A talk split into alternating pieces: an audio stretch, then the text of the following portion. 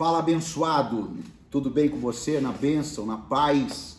A gente está vivendo aí essa semana reta final de, de eleições para prefeito e para vereador.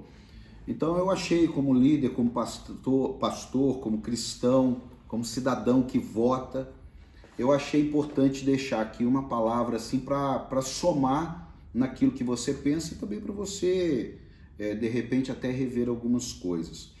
Só que antes, ó, só para te lembrar, lá no canal do YouTube, podcast Saber Transformador, eu tenho uma ministração lá sobre o cristão, o pastor e a política. Lá tá, tá bem tá bem ampliado lá. Então você tendo a oportunidade, ouve ou assiste, vai ficar bem legal.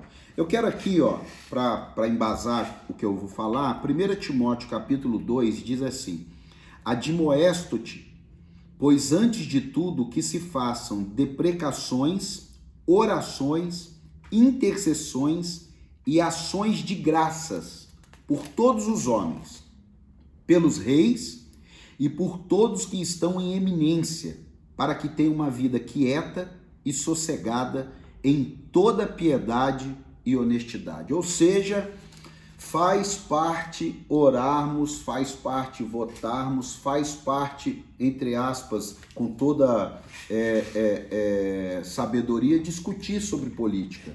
Porque assuntos que não são falados, alguém governa assuntos que são falados, mais pessoas tendo opinião, mais pessoas abrangendo, mais pessoas falando, mais pessoas pensando, a gente tem maiores chances.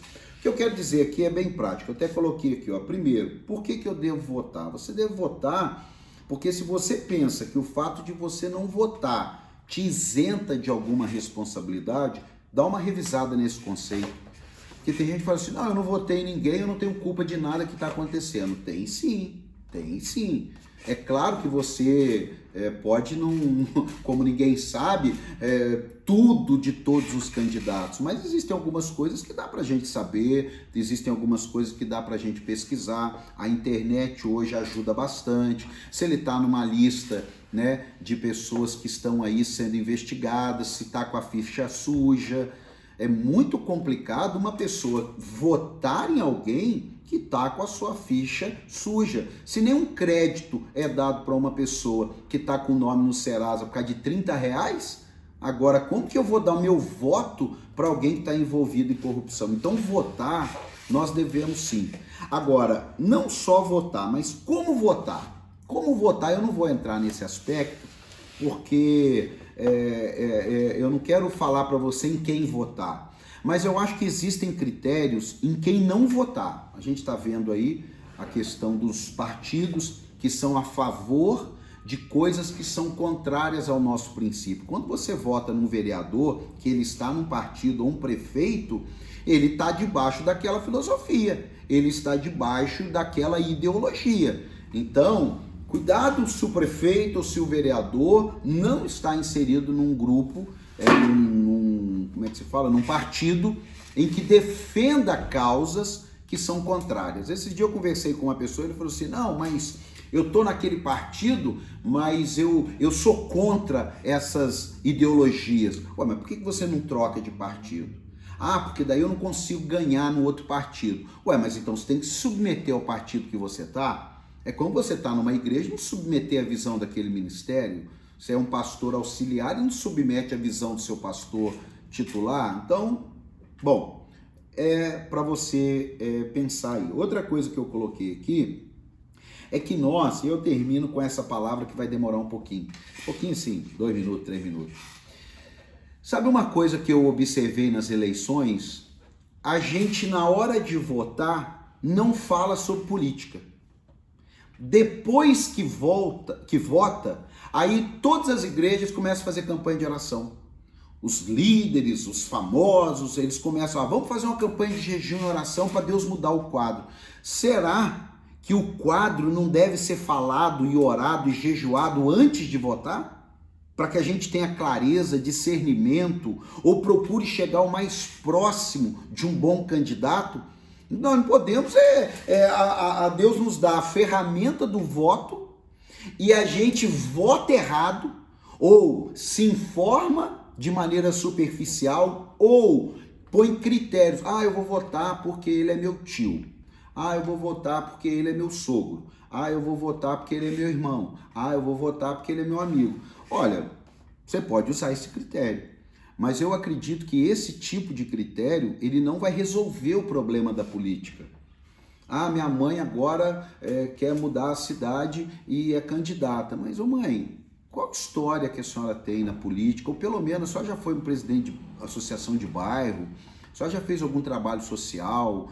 Qual a experiência política que a senhora? Não, porque o prefeito me procurou, que eu sou uma ótima candidata a ganhar. Não, talvez a senhora é uma ótima candidata a ser um bom cabo eleitoral para ele. Então, fica aquele monte de, de candidatos a vereador, pessoas que não têm qualificação, pessoas que não têm condições, pessoas que não têm a mínima chance de ganhar e tem 20 votos, às vezes nem a família dele mesmo vota, às vezes nem ele mesmo votou nele. Então são coisas que tem que ser falado antes. É chato, eu sei que é um pouco é meio polêmico isso aqui, mas não adianta. Polêmica a gente vai ter de um jeito ou de outro. Então, a minha dica é pesquise sobre o partido, Veja se a pessoa tem condições, não só de ganhar, né? Mas se ela tem ideias, se ela tem um histórico que a ajude, né? Ou algum tipo de envolvimento, de influência, algum tipo de movimento que ela de repente significou alguma coisa. Porque a pessoa sai do nada e já quer ser candidata a vereador, Poxa, será que ela não tinha que ter passado por um grêmio estudantil, né? um líder de bairro, capitão do time de futebol, sei lá. Mas ela precisa ser um líder, ela precisa ter convicções, ela precisa ter ideia. Então essa é a dica aí.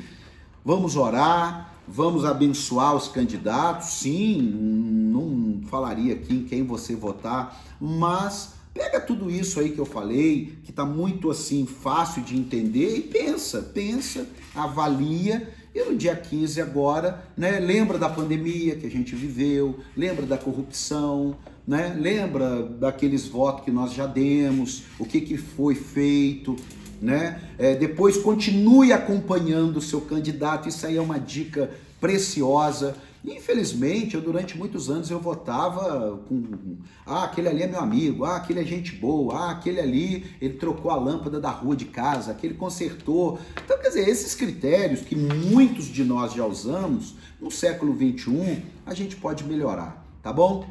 Deus abençoe, fique na paz, que o seu voto seja um voto para mudar o país, mudar a história e que os eleitos, os eleitos temam a Deus e governem para o povo. Valeu!